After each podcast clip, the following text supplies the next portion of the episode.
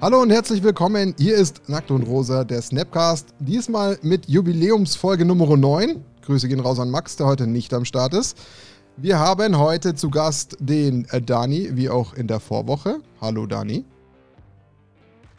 Beziehungsweise vor Vorwoche, ist ja schon zwei Wochen her. Und wir haben heute mal wieder einen komplett neuen Gast an Bord. Und zwar ist es der gute Markus. Ich grüße dich, Markus. Ja, hallo Martin, hallo Daniel und äh, auch hallo an die Zuhörer. Sehr schön, dass du dabei bist. Wir haben heute mit dir was ganz Besonderes vor, ähm, eine ganz spezielle Folge. Das sagen wir zwar gefühlt jedes Mal, aber ich finde, dass es dieses Mal mhm. definitiv passt. Ähm, es wird eine sehr spannende Folge und ich werde eine sehr interessante Rolle einnehmen. Warum? Wir werden heute eine Psychologiestunde machen. das klingt jetzt im ersten Moment total weird und total erschreckend. Ich kann aber allen Zuhörern nur raten, bleibt dran, nicht abschalten, denn es könnte für euch. es könnte äh, sehr spannend werden. Zu. Psychologie will keiner wissen. Genau. Nee, aber die kann euch helfen, diese Psychologiestunde, weil diese zwei Herren werden sich heute mal auf Fachebene austauschen und uns im Idealfall sehr nahe bringen, warum Psychologie sehr viel auch mit Magic zu tun haben kann und an welchen Stellen man vielleicht was eventuell besser machen könnte durch diesen Psychologie-Effekt. Ja, und ich werde den äh, Zuhörer mimen. Ich werde zuhören. Ich werde euch an den Stellen, wo ich das Gefühl habe, dass jemand vielleicht nicht genau weiß, worum es geht, äh, den Fachjargon vielleicht in die einfache Sprache übersetzen lassen, aber euch weitestgehend das Feld überlassen. Ähm, bevor wir aber starten, Markus, das muss jeder tun, der bei uns das erste Mal in der Folge ist. Wir brauchen eine Vorstellung. Mhm. Wer bist du? Was machst du? Wie bist du zu Magic gekommen? Und Dani hat noch eine ergänzende Frage. Genau, ich will noch kurz davor eine Geschichte, bevor du die vorstellst, Markus, erzählen. Und zwar ähm, habe ich natürlich meiner Freundin heute erzählt, dass ich eine, ähm, einen Podcast aufnehme über Psychologie, zusammen mit dir, Markus. Und dann hat sie gefragt, ist es immer der, der immer gewinnt? oh nein. oh nein, es ist schon so weit. Und dann habe ich gesagt, ähm, habe ich gesagt, ja, das ist der, der eigentlich in der Regel immer bei uns, uns gewinnt, wenn er, wenn er mitspielt. Ich wusste es, dass der Psychologie oh. studiert hat, weil der kann Menschen lesen. Oh. hättest du mich nicht davor sagen, oh, das Daniel hätte mich vorwarnen müssen, dann hätte ich den Part einfach blockiert. Den hätte ich einfach. Also. Jetzt muss ich den One-Take leider oh, killen, jetzt wird es kein One-Take, das muss ich ausschneiden. Ja, ich wollte, ich wollte es zum, zu, zum Intro geben, dann kann der Markus vielleicht darauf reagieren, inwiefern er wirklich Menschen lesen kann. Meine Damen und Herren, das ist Markus, the winner. Ähm, Nachname wird ignoriert aus äh, ja, DSGVO-Gründen. Markus, stell dich vor, du alter Sieger. ähm, ja, danke für die Einleitung. also macht mich schon ein bisschen verlegen, muss ich sagen. Ähm, äh, um zu wechseln, ich kann keine Menschen lesen. Ähm, ich ähm, ich mache das bei Magic, äh, glaube ich, relativ wenig, irgendwie, muss ich sagen. Ähm, genau, zu mir. Also ich, ähm, ich bin äh, vom Beruf äh, psychologischer Psychotherapeut, ähm, habe jetzt kürzlich approbiert, ähm, vorher Psychologie studiert und ähm, ja, hat ähm, genau eigentlich geplant, auf Reisen zu sein, ein halbes Jahr, aber wie bei vielen anderen wahrscheinlich ja, ist halt eben Corona dazwischen gekommen, was aber ein Gutes hat, weil ich jetzt halt einfach mit euch äh, die coole Podcast-Folge machen kann. da würde ich mich auf jeden Fall schon mal sehr freuen. Und zum Match gekommen ja, bin ich schon in der Schule. Also ich habe in der fünften und sechsten Klasse angefangen. Das war damals, ich glaube, fünfte Edition ist rausgekommen. Und ähm, ich glaube, man kann es nicht wirklich Magic nennen, was wir damals gespielt haben. Also wir haben ähm, gespielt zum Beispiel, wenn man keine Karten mehr auf der Hand hat, dann darf man wieder sieben neue ziehen. Das haben wir auch gespielt, so, ja. Und, und jede Menge Zusatzregeln und ähm, hat mir auf jeden Fall damals viel Spaß gemacht, aber viel Taschengeld eingesteckt und dann sind mir aber im Pausenhof dann auch irgendwie ein, zwei Karten irgendwann geklaut worden, die äh, geklaut worden, die sehr viel äh, wert waren, also für die damaligen Verhältnisse. Ähm, war dann nicht so viel Geld, wenn man in der Schule ist. Und dann habe ich aufgehört und habe dann, ähm, ich glaube, zehn, zwölf Jahre sicher Pause gemacht bis äh, mich dann ein Freund äh, angefixt hat, der dann mal so ganz unauffällig gesagt hat, naja, komm mal zu mir vorbei, dann ähm, spielen wir mal irgendwie so eine Runde Ziel mit ein paar Boostern und äh, muss da nichts ausgeben, muss nichts zahlen. Und das war dann, glaube ich, bei Battle for Sandica und äh, dann, ähm, dann hat mich das Keeper wieder gepackt und seitdem bin ich aber dabei geblieben. Und ähm, ja, ähm, ich muss sagen, äh, mir gefällt es zurzeit sehr gut.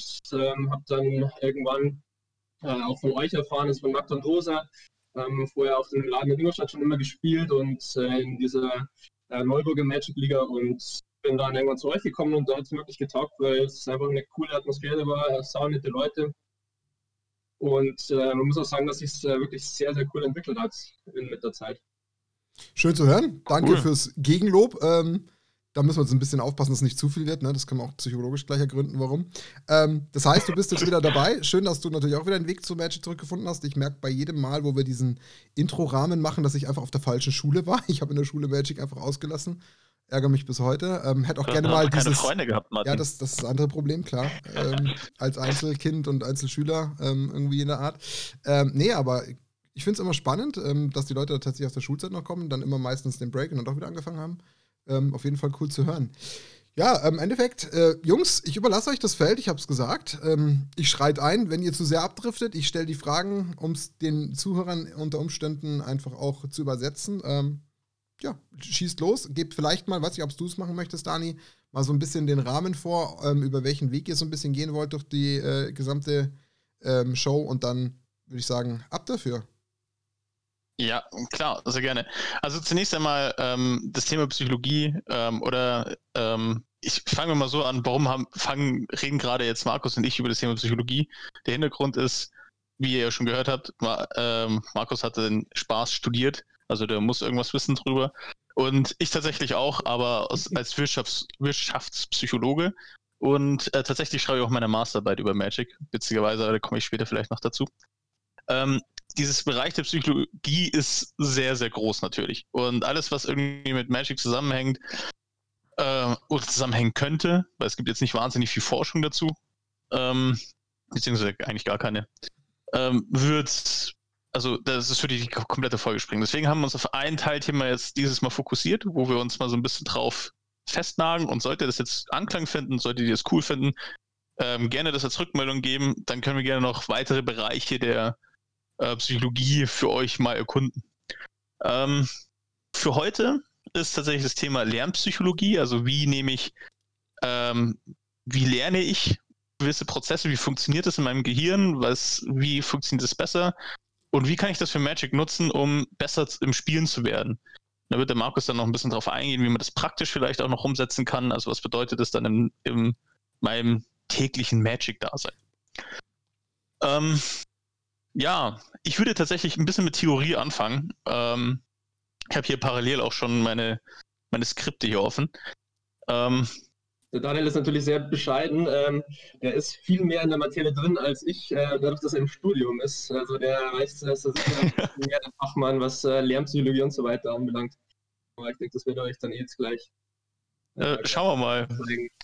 Also ich, ich ähm, ihr unterbrecht ihr beide mich gerne, wenn, wenn ihr Fragen habt, wie man das auf Magic, weil ich bin mir teilweise, als ich das durchgegangen bin, nicht ganz so sicher, wie wir das tatsächlich auf Magic um, ummünzen können. Ähm, ein paar Sachen habe ich, ein paar Ideen, aber es muss ja auch nicht alles für Magic passen. Ähm, ich fange dann einfach mal an, würde ich vorschlagen. Schieß los. Ähm, zunächst einmal, ähm, bevor ich über, also ich werde über das Thema Lernen, Behalten und Vergessen sprechen. Also erstmal, wie lerne ich, dann wie behalte ich den ganzen Spaß, dass ich das auch lang dran denke und wie vermeide ich im Zweifel es zu vergessen.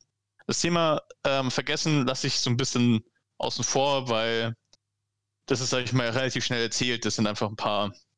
Den Teil hast äh, du einfach schon wieder vergessen. Genau. das, ist, das, ist, das ist einfach nicht so, nicht so ganz im Kopf. Ähm, damit ihr aber versteht, also ich glaube, viele, vielleicht wissen es auch viele, aber nochmal so als Grundlage, ähm, das menschliche Gehirn ist ja ein System aus Nervenzellen. Das heißt, in dem Moment, wo ich denke, kommunizieren Nervenzellen miteinander ähm, über elektrische Impulse, die dann wiederum ähm, Neurotransmitter und Co. entladen. Und so funktioniert letztendlich das Gehirn. Ähm, diese Impulse können unterschiedlich schnell laufen. Also das heißt, wenn ich Gehirnareale nutze, häufig nutze, ähm, dann werden, werden quasi die Nervenzellen stärker ausgebaut. Also ich glaube, das heißt metabolische Ebene. Und dadurch ähm, kann ich tatsächlich auch schneller denken, wenn ich immer mehr quasi dasselbe denke. Also zum Beispiel, wenn ich vermeiden möchte, dass ich in einem Vortrag die ganze Zeit ähm sage und ähm, was sehr, sehr viele machen, müsste ich theoretisch den Vortrag immer wieder und immer wieder mir vorsagen, weil durch das Vorsagen baue ich quasi meine Nervenzellen aus, die diesen Vortrag vortragen sollen. Dadurch reduziere ich meine Ams. So ganz platt gesagt. Ähm, so funktionieren also, also das heißt, über allem steht, was wir jetzt über Lernen so halten, sind tatsächlich Wiederholungen und immer wieder das gleiche Denken und Tun. Das hilft dabei, einfach die Autobahn auszubauen. Ähm, was ist jetzt aber grundsätzlich Lernen in der Psychologie? Ähm, Psychologie an sich definiert Lernen eine relativ überdauernde Veränderung im Verhaltenspotenzial eines Organismus als Folge von Erfahrung. Aha. Genau. Also ähm, im Prinzip ähm, habe ich mich vorher so verhalten und nach einem Prozess, der wie auch immer aussieht, verhalte ich mich jetzt anders. Das heißt, und das nicht nur jetzt, sofort, sondern dauerhaft. Beispiel, in dem Moment, wo ich versuche, einen Nagel in ein Holzbrett zu schlagen, was ich persönlich zum Beispiel gar nicht kann, richtig ist, ähm, und ich hau mir dann auf den Finger, dann schreie ich au und es tut weh. Das ist aber noch lang kein Lernprozess. Der Lernprozess wäre dann, wenn ich beim nächsten Mal, wenn ich den, wenn den Nagel reinschlagen möchte, vorsichtiger mit dem Hammer umgehe und meinen Daumen nicht treffe. Das wäre dann der Lernprozess. Das da heißt, ich mein Verhalten ich mache jetzt den Übersetzer für unsere Magic Community. Ich habe meine Hand, ich habe theoretisch eine, weiß ich nicht, ein, ein Thoughtseize auf der Hand und habe aber noch eine Karte, die ich spielen will und weiß, dass ich mit dem Thoughtseize die Erkenntnisse von meinem gegnerischen Spieler kriege. Wenn ich dieses Thoughtseize aber beim ersten Mal auslasse, meine Kreatur spiele, die dann gecountert wird, dann habe ich ja dann schon mal den schmerzhaften Effekt. Ich habe einen Fehler begangen, von dem ich merke vielleicht direkt im Nachgang schon so Mist, das war Blödsinn. Und dann habe ich im nächsten Mal, wo ich die gleiche Spielsituation von der Kartensituation wieder habe, den Effekt dann gelernt, indem ich merke, Moment, ich habe die Thoughtseize auf der Hand, dieses Mal sollte ich sicherheitshalber, weil ich beim letzten Mal ja schon den Schmerz erfahren habe, diesen Fehler ausmerzen, indem ich erst Thoughtseize spiele, um eine potenzielle Counterkarte oder irgendeine Reaktion auszumerzen. Das ist dann der Lerneffekt. Korrekt? Genau, glaub, zum Beispiel. Gut zusammengefasst, ja. Okay. Ähm, ich glaube, das äh, zeigt auch schon so ein bisschen äh, die Gefahr bei dem Ganzen, weil ähm, also wir lernen natürlich über das Gefühl auch, das äh, bei uns erzeugt wird in dem Moment, wenn wir einen falschen Play machen bei Magic. Und ähm, äh, manchmal ist es aber der richtige Play gewesen, der aber in die Hose geht. Und dann lernen wir vielleicht beim nächsten Mal, dass dieser richtige Play, naja, also eben in die Hose gegangen ist. Und äh, das ist so ein bisschen das, was, glaube ich, tricky ist, also wo man wirklich äh, aufpassen muss bei der ganzen Geschichte. Okay, das ist natürlich auch eine spannende äh, Komponente, die ich jetzt so gar nicht erwartet habe, dass wir uns eventuell durch die Emotion falsch äh, polen lassen, weil wir ähm, einfach die, den Erfolg dann ausbleibt, obwohl er eigentlich hätte richtig sein müssen. Wir aber vielleicht mhm. auch äh, theoretisch gar keine Chance haben, dass dieser Play insgesamt gelingen kann, weil halt die gegnerische Hand das definitiv irgendwie immer unterbindet. Und dann wäre der Play zwar technisch korrekt, aber meine Emotion, die mich quasi enttäuscht zurücklässt, triggert mich unter Umständen falsch, sodass ich das eigentlich korrekte Verhalten dann ablege. Genau, das wäre zum Beispiel Konditionierung. Äh, kommen wir da so ein bisschen in die Richtung rein. Und es ist ganz wichtig, Lernen muss nicht immer positiv sein. Also, ich, wie schon Markus gesagt hat, negatives Lernen. Also eine negative Erfahrung machen und daraus lernen, dass ich es nicht tun sollte, obwohl ich es eigentlich tun sollte. Ähm, also Lernen hat nicht immer nur was Positives. Ähm, nochmal in den, auf den, äh, das Beispiel von Martin vorher, das fand ich ganz gut. Ähm, das ist im Prinzip, ähm, Thoughtseize ist der richtige Play, ähm, aber hinterher stellt sich raus, dass es besser gewesen wäre, die ähm, Kreatur zu legen in dem einen Game. Und, ähm, und dann zu lernen, okay, beim nächsten Mal, ähm, ich spiele die Kreatur, ähm, wäre halt ein Lern das einfach nicht, ähm, nicht funktional ist, also was dich als Magic-Spieler in dem Sinne nicht weiterbringt. Mhm. Genau. Verstanden? Ähm, oder ein Klassiker ist, für 13 Mana caste ich und dann er hat zwei blaue Mana offen. Das ist so typische Fälle, die dann richtig wehtun. Ähm, genau. Ähm, und dann ein Überblick zum Thema Lernen an sich. Also wir haben jetzt gelernt, das ist eine überdauernde Veränderung in meinem Verhaltenspotenzial. Ähm, Gibt es drei Typen, die das ist, ähm, so legt man neue Wissensstrukturen an. Also es gibt einmal die klassische Konditionierung. Also es ist eine Verknüpfung zweier Reize, die zu einem neuen Verhalten führen. Komme ich gleich dazu. Es gibt die Opera also das operante Konditionieren. Das ist quasi eine, ähm, ein geändertes Verhalten aufgrund vorangegangener Handlungskonsequenzen. Wir, aber gehen wir alles nochmal direkt ein und lernen durch Nachahmung. Nachahmung. Das haben wir, Im Prinzip haben wir es ja gerade schon angesprochen, das ist ja genau das, ähm, du spielst den Play und dann wird er belohnt im Endeffekt hinterher. Das ist ja das operante Konditionieren. Also da folgt was, was genau. ähm, was, äh, was das verstärkt, das Verhalten, und dann ist natürlich Stimmt, die ja, Wahrscheinlichkeit, dass du es nächstes Mal machst, einfach viel höher. Genau, stimmt. So, so kann man so, so sehen, ja. Also, ähm, Markus hat schon gut vorweggegriffen, was das Operante ist. Das ist tatsächlich dieses klassische Lob und Tadel. Das ist quasi, man könnte es ganz platt gesagt als Elternerziehung so sehen. Also, machst du was gut, lobe ich dich. Machst was schlecht, tadle ich dich. Und daraus resultiert mein weiteres Handeln, weil ich die Konsequenzen abschätzen kann, was daraus entsteht. Mhm. Ähm, genau, und die dritte Variante ist dann Lernen durch Nachahmung. Ich gehe auf alle drei Bereiche ganz kurz ein, um da so ein bisschen Einblick zu erhalten. Ich habe einen Blick auf. Ähm, ich wollte schon als, als Joke übrigens zum Anfang sagen, ich habe meine Top 10 Gehirnareale mitgebracht, aber das war, aber Er wäre das schön war- gewesen. Also, das wäre das wär schön gewesen. Hätte jeder sofort aufgehört zuzuhören, Ja. wahrscheinlich. ähm, genau, also die klassische Konditionierung, glaube ich, ist jedem schon bekannt. Pavlov, Pavlovscher Hund. Ähm, glaube ich, das hat vielleicht jeder schon mal gehört. Ähm, da geht's klassisch, also ich habe ich hab Essen und der Hund sieht das Essen, das, das aber läuft quasi. Ich puste in die Pfeife, der Hund hört die Pfeife, die Saber läuft nicht. Aber ich gebe ihm Essen und puste gleichzeitig in die Pfeife und wiederhole das mehrfach, sodass er dann zukünftig dann ähm, nur noch durch das Pfeife pusten das Sabbern anfängt. Das ist diese klassische Konditionierung. Also ich verknüpfe zwei Reize und am Ende des Tages reicht dann ein Reiz aus, um die Reaktion zu ähm, quasi zu erzeugen. Mhm. Ähm, da weiß ich aber tatsächlich nicht, wie ich das mit Magic verknüpfen soll. Also, Direkt sofort am mit überlegen gewesen. Und mir ist irgendwie kein Beispiel eingefallen, wie man das transferieren kann. Ich kann, ich habe mir erst überlegt, ob das so funktioniert, wie zum Beispiel der Max der hat ja einen totalen Hass auf Eldrasis. Und ich kann mir vorstellen, dass quasi er oft verloren hat, weil er Eldrasi beteiligt war. Und jetzt reicht mittlerweile schon ein Eldrasi aus, dass er schon komplett zusammenschiebt, weil er keinen Bock mehr hat. Könnte Das sein. wäre so meine, einz meine einzige Betragungsmöglichkeit, aber Aber warte, das ist Ähm, aber ein ganz ey. guter ich habe Punkt. dem, ich hab dem Max noch nicht erzählt, dass ich äh, mir Eldrazi in Texas gerade gekauft habe. okay. noch verschweigen. Aber kurz nochmal auf den Punkt zurückzukommen, ist es dann nicht vielleicht sogar ein Stück weit das, was mir jetzt gerade direkt in den Kopf schießt? Ich gehe jetzt ein bisschen äh, bewusst in die Schiene, ähm, zum Beispiel Modern, wobei ist eigentlich egal, dass man nicht vielleicht sogar über potenziell sich mittlerweile gemerkte Kombos irgendwie äh, mit diesem Modell vergleichen kann.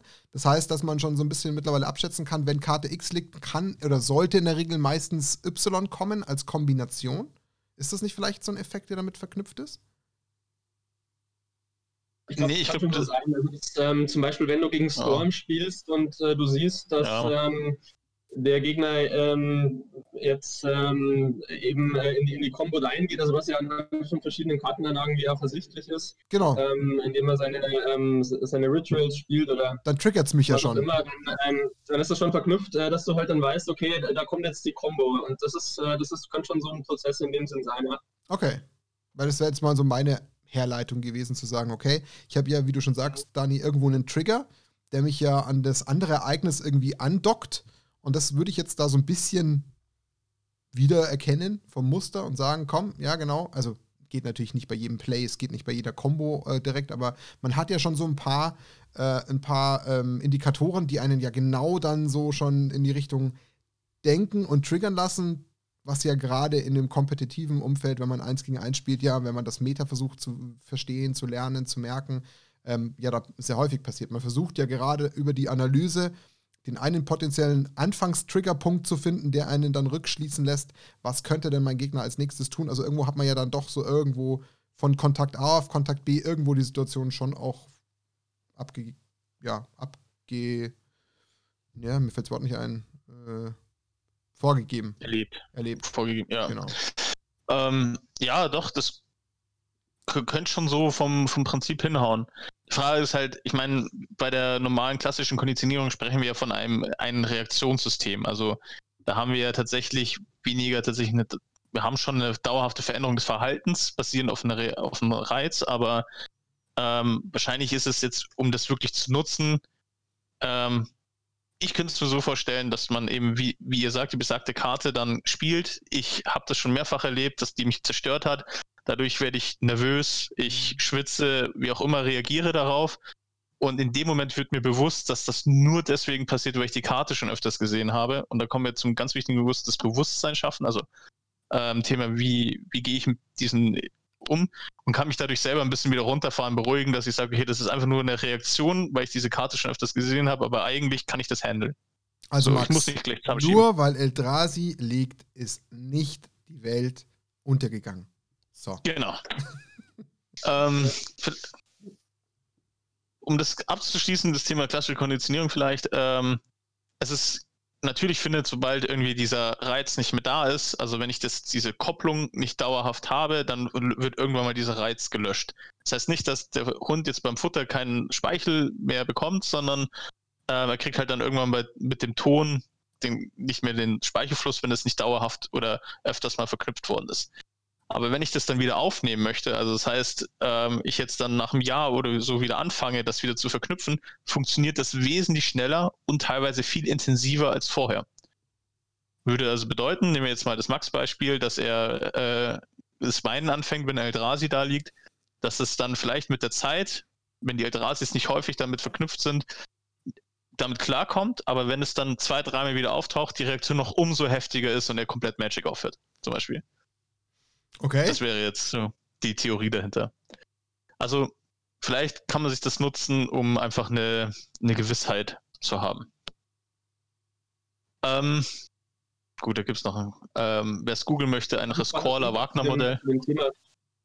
Ist, ähm, wo wir gerade schon dabei sind, das ist ja viel Wiedererkennungslernen halt irgendwie. Also ähm, zu wissen, was die, äh, was die Combo ist oder so. Und ich glaube, das ist halt das, was beim Toffel im Interview auch schon so ein bisschen rausgekommen ist, ähm, der dann auch sagte, naja, er macht halt auch viel über MTGO dann.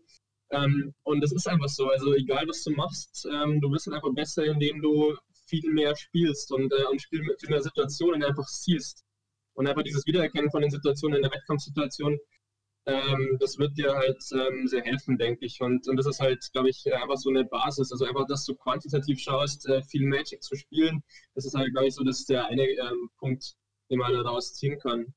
Ja. Eine perfekte Überleitung, Markus. Als ob du genau wusstest, was ich jetzt als meinen nächsten Punkt mache. Du bist echt, echt, echt perfekt. Er kann Weil, Menschen lesen. Ja, siehst du, der Beweis, er kann es wirklich. Das ist Gedankenübertragung, ja. ja. Also so ähm, wir Psychologen haben so Psy-Kräfte, weißt du, da können wir mhm. über Entfernung. Ähm, genau, und zwar, mich ist es tatsächlich ein allgemeines Prinzip des Lernens, ist, dass die Lern- und Trainingssituation nahezu identisch sein sollte mit der tatsächlichen Testsituation. Also ein Beispiel, wenn ich jetzt für eine Prüfung lerne, dann ziehe ich mir die Klamotten an, die ich auch normalerweise für eine Prüfung anziehen würde, dann setze ich mich an einen Tisch, im Zweifel, wenn um mich normalerweise dann ähm, Sichtschütze aufgebaut sind, baue ich mir einen Sichtschutz auf und stoppe die Zeit und bringe mich in diese Testsituation und wiederhole das. Damit ich dann in dieser Situation bin, genau diese Umstände mit dem gelernten Wissen verknüpfen kann. Und das Gleiche ist dann eben das, was der Markus gesagt hat. Ich sollte mich, wenn ich im Magic besser werden möchte, das heißt in der Testsituation Turnier ähm, performen möchte, sollte ich mich sehr, sehr häufig in der Trainingstestsituation in diese Situation reinbringen. Also damit ich gewohnt bin, Zeitdruck zu haben, damit ich gewohnt bin, dass der Gegenüber jetzt eben nicht so viel quatscht und mir über sein letztes Auftour erzählt, sondern, ähm, sondern einfach das, also bei mir ist es zum Beispiel passiert, das hat mich komplett fertig gemacht. Ich habe mit ihm gezockt und einfach völlig aus dem Nichts, ohne mit mir zu kommunizieren, schreit er Judge. Und dann so, was? Das war mein erstes Competitive Turnier und dann war es halt irgendein kleiner Fehler und ich dachte mir, hätte, hätte es mir einfach gesagt, dann hätte ich den, das Play halt zurückgenommen oder hätte irgendwas gemacht. Aber nein, der hat kein Wort mit mir geredet, der hat nur den Judge richten lassen. Und ähm, das kann ich dann eher irgendwie handhaben, wenn ich öfters in solchen Situationen war, dann verunsichert mich das nicht. Dann ist das für mich keine nichts Ungewohntes und lässt mich im Zweifel. Genau, und jetzt kommen wir noch, ähm, also der weitere Part, das waren wir beim klassischen Konditionierung ähm, und auch bei der allgemeinen Lernregel. Ähm, wäre jetzt theoretisch das operante Konditionieren da. Also da geht es dann tatsächlich, was wir vorher schon angerissen haben, ähm, darum, dass ich aufgrund einer Konsequenz meines Verhaltens dadurch mehr lerne. Das heißt, in, dem, in der klassischen Erziehung funktioniert es so, dass ich dann eben lobe ähm, oder halt schimpfe und dadurch quasi entweder ähm, das Verhalten positiv verstärke oder quasi sanktioniere in der Hin.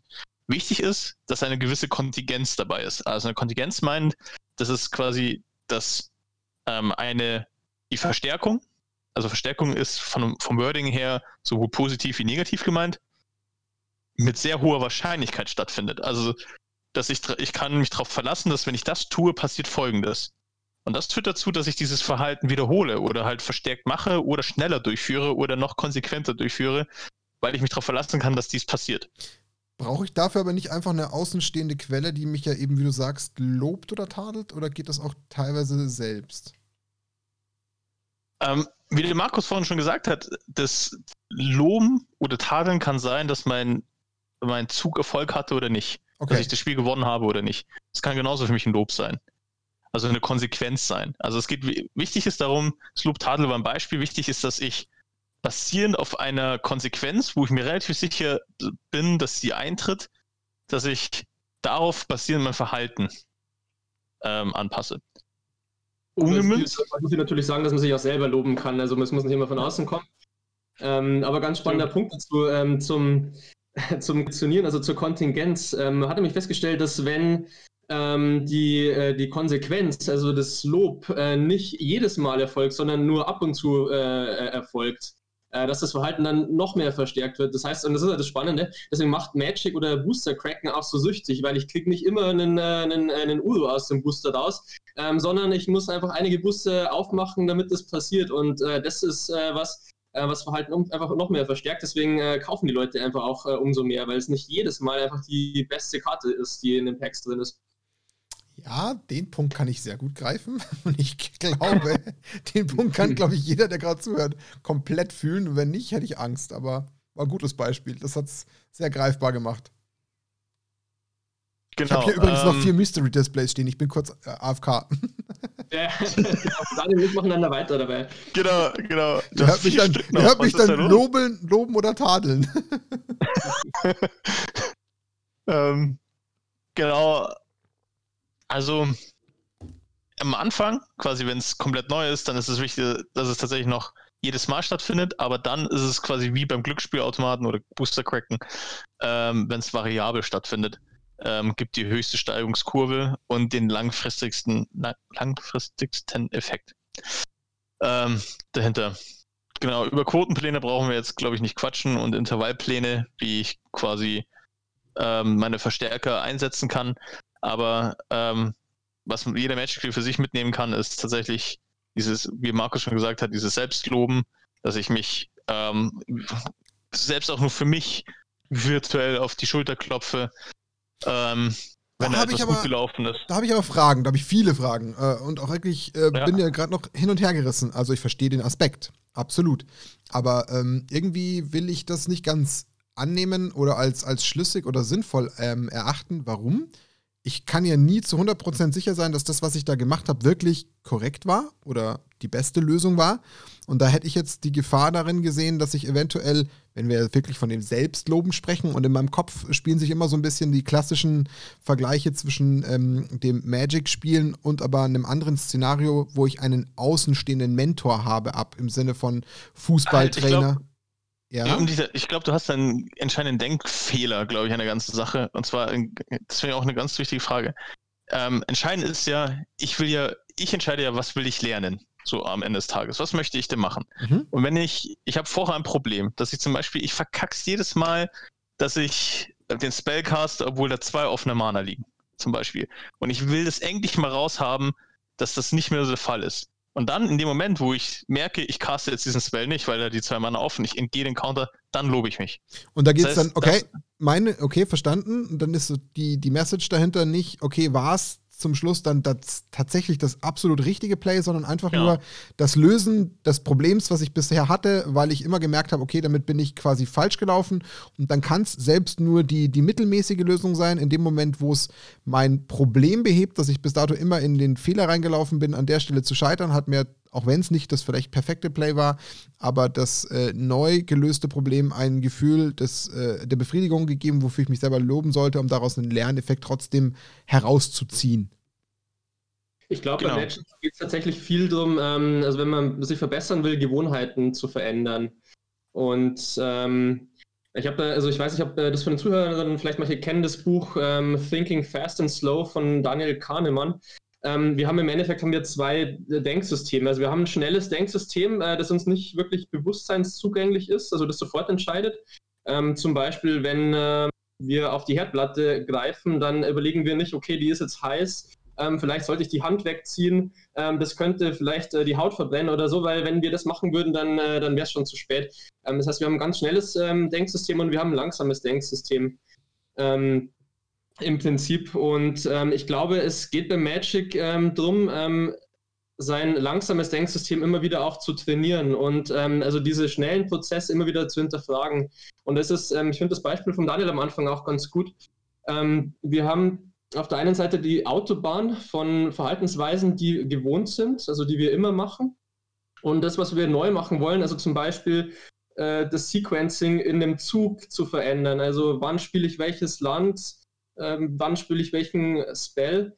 Ähm, das sind, äh, das sind, äh, ist ein Trampelpfad dagegen. Also da, ähm, wir haben unsere Gewohnheiten und wir wollen aber einen Trampelpfad erweitern. Und äh, da ist es eben wichtig, glaube ich, von, ähm, von dem quantitativen Spielen auch bei MTGO ähm, auch immer wieder aufs Qualitative zu gehen. Das heißt, im Endeffekt ähm, sich einen Zug ganz genau anzuschauen, also ganz präzise anzuschauen und äh, zu schauen, okay, was mache ich jetzt? Hat mir bewusst Zeit zu lassen, was ich im Turnier zum Beispiel nicht habe. Ich habe im Turnier kann ich mir nicht eine Viertelstunde überlegen, was ich in dem Zug zum Beispiel mache. Und ich glaube, darum geht es im, im, Endeffekt.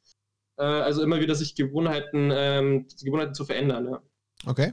Verstanden? Ich glaube, kennt jeder dieses typische, ähm, kann ich das nochmal zurücknehmen?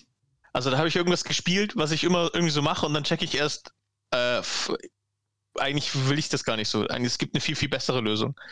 Und immer wenn genau das passiert, ähm, dann ist es genau der Moment, wo ich mir darüber bewusst sein sollte und dann sage, okay, das möchte ich verändern. Ich möchte nicht mehr in diese Situation kommen, dass ich was caste und mir dann in dem Moment einfällt, hätte ich jetzt nicht machen sollen. War jetzt nicht unbedingt klug. Und dann habe ich wiederum ein Lernziel und darauf basierend auf diesem Lernziel setze ich dann meine Verstärker ein. Zu sagen, okay, jedes Mal, wenn mir auffällt, dass es, ähm, dass ich das jetzt so gemacht habe oder nicht so mache, ähm, lob oder tadle ich mich selber, theoretisch, so in dem Stil. Lässt für mich den Rückschluss zu, dass ich sage, auch wenn es vielleicht für den einen oder anderen als irgendwie selbstverständlich wirken mag, aber ich glaube, viele von uns denken da jetzt gar nicht so wie ich das vielleicht jetzt gerade in dem Moment mir herleite, das ist ja eigentlich Magic, solange du das nicht gefühlt ab der ersten Minute gleich wieder aufgibst, weil dir das einfach zu komplex ist, eigentlich ja ein stetiges Lernen durch eine Person selbst ist, weil man ja eben genau sich ja in dem Umfeld in der Regel ähm, immer wieder verbessern will, Fehler feststellt, die man dann immer versucht wieder auszumerken. Also hat man ja ständig in diesem Spiel dauerhaftes Lernen aktiv, um es mal ganz krass zu sagen. Es sei denn, man hat eine Playgroup seit 20 Jahren, wo es einem reicht, dass man jeden Samstagabend eine Dördel-Runde spielt und den Commander, den man seit drei Jahren spielt, den spielt man einfach einen Stiefel runter. Okay, die Wahrscheinlichkeit mhm. ist wahrscheinlich minimal in dieser ganzen Magic-Szene, aber gefühlt ist ja dann das eigentlich ein dauerhaftes Lernen in diesem Spiel. Klar, neue Sets und so, den Aspekt können wir jetzt ignorieren, der ist also offensichtlich, aber allein dieses Verhalten an sich entwickelt sich ja ständig wirklich so richtig mit. Also so richtig im Sinne von, da passiert ja dauerhaft was. Oder? Ja, ich glaube, das ist ein guter Punkt, den du hast mit der Dördel-Gruppe 20 Jahre. Ähm, ich meine, es gibt ja, also es gibt ja Spieler oder, oder jeder kennt das, man entwickelt sich ab einem gewissen Zeitpunkt nicht mehr oder man lernt nicht so mega viel dazu. Und man spielt halt über Jahre seinen Stiefel. Und ich glaube, das ist das, was passiert, wenn man einfach viel spielt, aber wenig auf ähm, wenig auf die langsame Kognition eingeht. Also das heißt, den Schritt zurückgeht, sich äh, ganz spezifisch überlegt, was war jetzt halt eigentlich ein guter Play. Also zum Beispiel mein Lieblingsformat Draft, ähm, gleich nach Modern. Ich habe mir eine Zeit lang ähm, die Videos von LSV oder Ben Stark zum Beispiel angeschaut und habe dann geguckt äh, vor den Picks, dass ich immer einen Stopp reinhaue, dann äh, mir überlegt, was würde ich selber picken, dann den Pick angeschaut, mir dann überlegt, okay, warum macht der das jetzt halt im Endeffekt?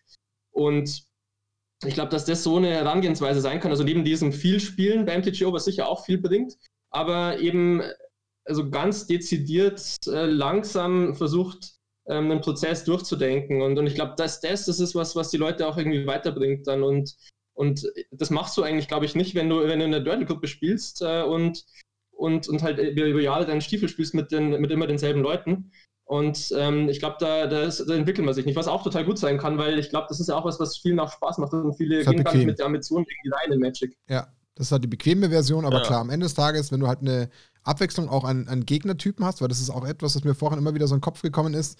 Das ist ja das, wie du schon sagst, das geht dann auch irgendwo bestimmt auch ein Stück weit in Gewohnheit über. Das heißt, auch wenn man versucht, irgendwie für so ein Turnier oder so zu üben und sich so eine Umgebung schafft, dann ist es ja auch sehr schwer, wenn man das in seiner eigenen Umgebung immer wieder versucht äh, zu wie soll ich sagen, zu implizieren, weil am Ende des Tages kennt man sein Gegenüber schon relativ gut. Das beste Beispiel ist zum, für mich jetzt gerade Max, mit dem ich so viel schon Magic äh, Modern gespielt habe.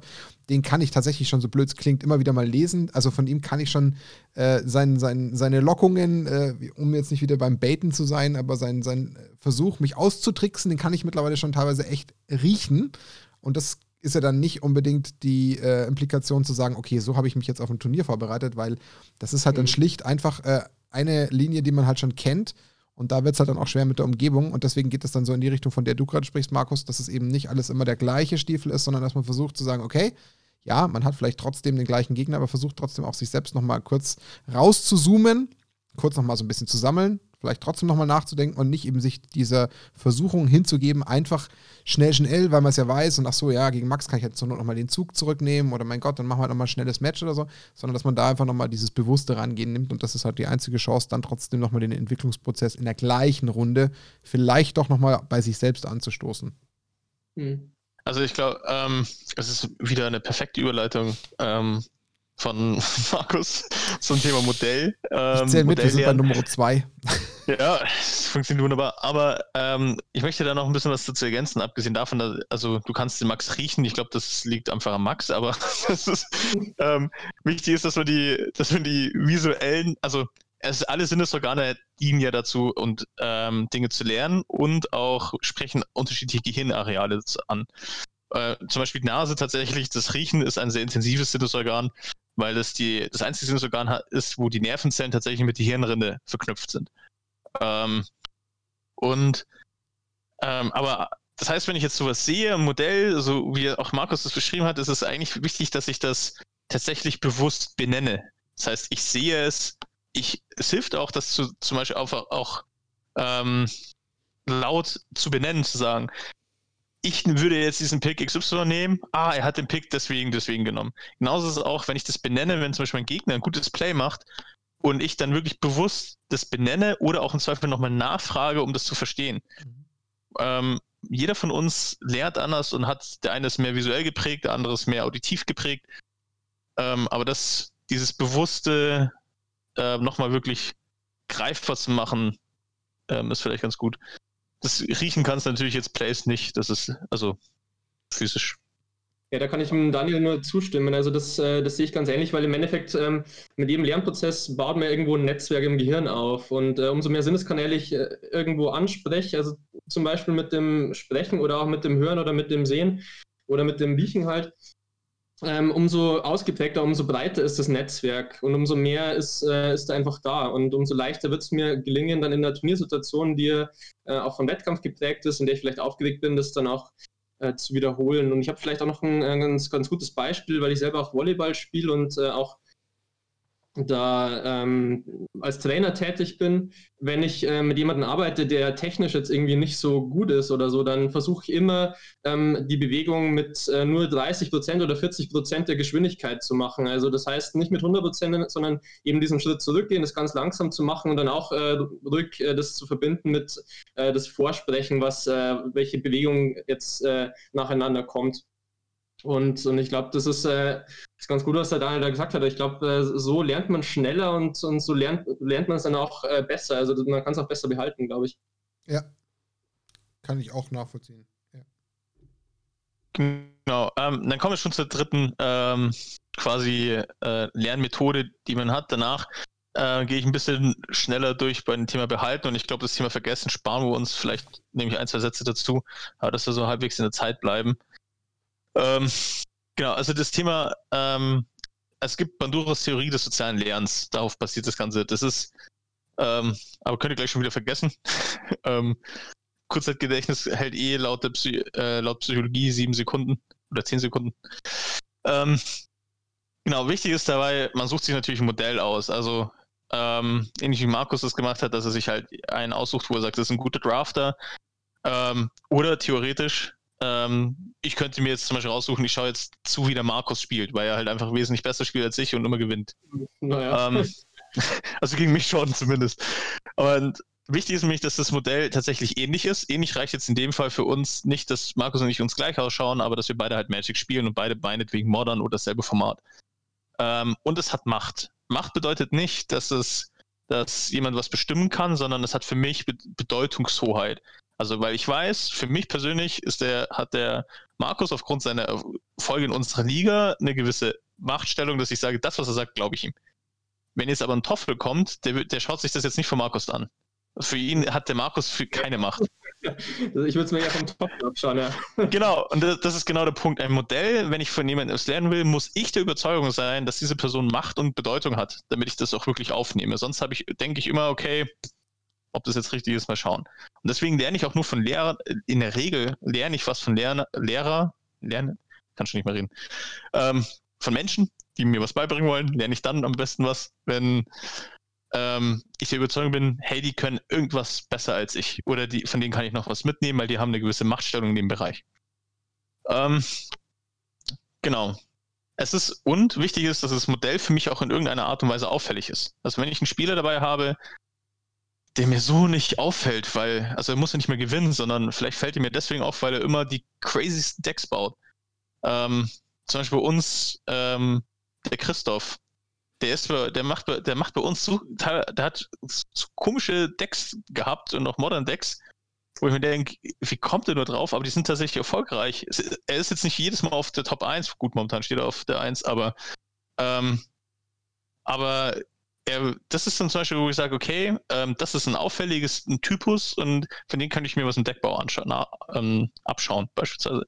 Also es muss auffällig sein, es muss ähm, für mich zielführend sein in der, in der Hinsicht. Und dann kann ich das natürlich, gibt es diverse Arten, wie ich das übernehmen kann.